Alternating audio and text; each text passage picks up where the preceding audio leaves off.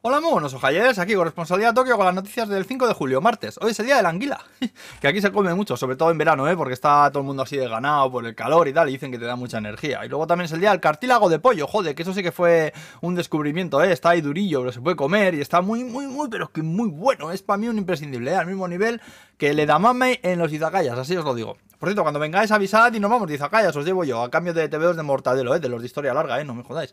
Eh, bueno, vamos al pil pil, el fin de semana la red de EU se fue al carajo, dejó algo así como a 39 millones de almas sin teléfono, ni datos, ni llamadas, ni Instagram, ni TikTok, ni hostias en vinagre. Buah, pardísima, incidentes hay por todo el país, un mogollón de gente yendo a las tiendas de EU eh, a cagarse en todos sus muertos, bah.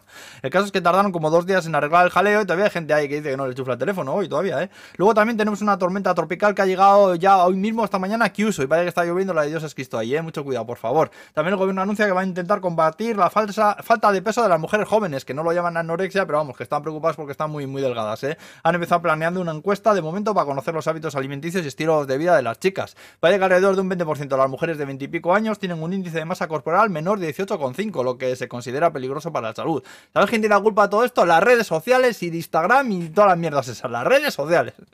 Joder, con el abuelo cebolleta. Pero es verdad. Bueno, total, para acabar, a contaros, contar la historia de la calavera humana que apareció en un centro de reciclaje en Tokio. Tirando del hilo, resulta que la tiró un tal Soichi Murai, un buen señor de 68 años que vivía en una casa de dos pisos junto a su hermano, con el que no se hablaba desde hacía años. Cada uno vivía en un piso distinto, ¿eh? Y en una de esas que fue a limpiar la habitación de su hermano mayor, encontró una calavera ahí, dice, y su hermano no estaba, así que dice que pensó que sería una réplica comprada en Amazon o lo que fuese, que su hermano pues a lo mejor estaría ingresado en algún hospital con el corona o lo que fuera, como no se hablaban.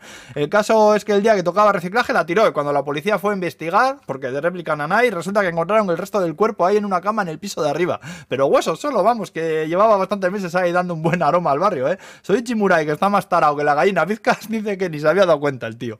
Y bueno, pues que la han arrestado de momento por deshacerse ilegalmente de restos humanos y por ser muy salado, añado yo también, ¿eh? Joder. El caso es que el cuerpo no tiene signos de, violencia, signos de violencia, así que puede que estemos ante el mayor caso de vagancia extreme de la historia.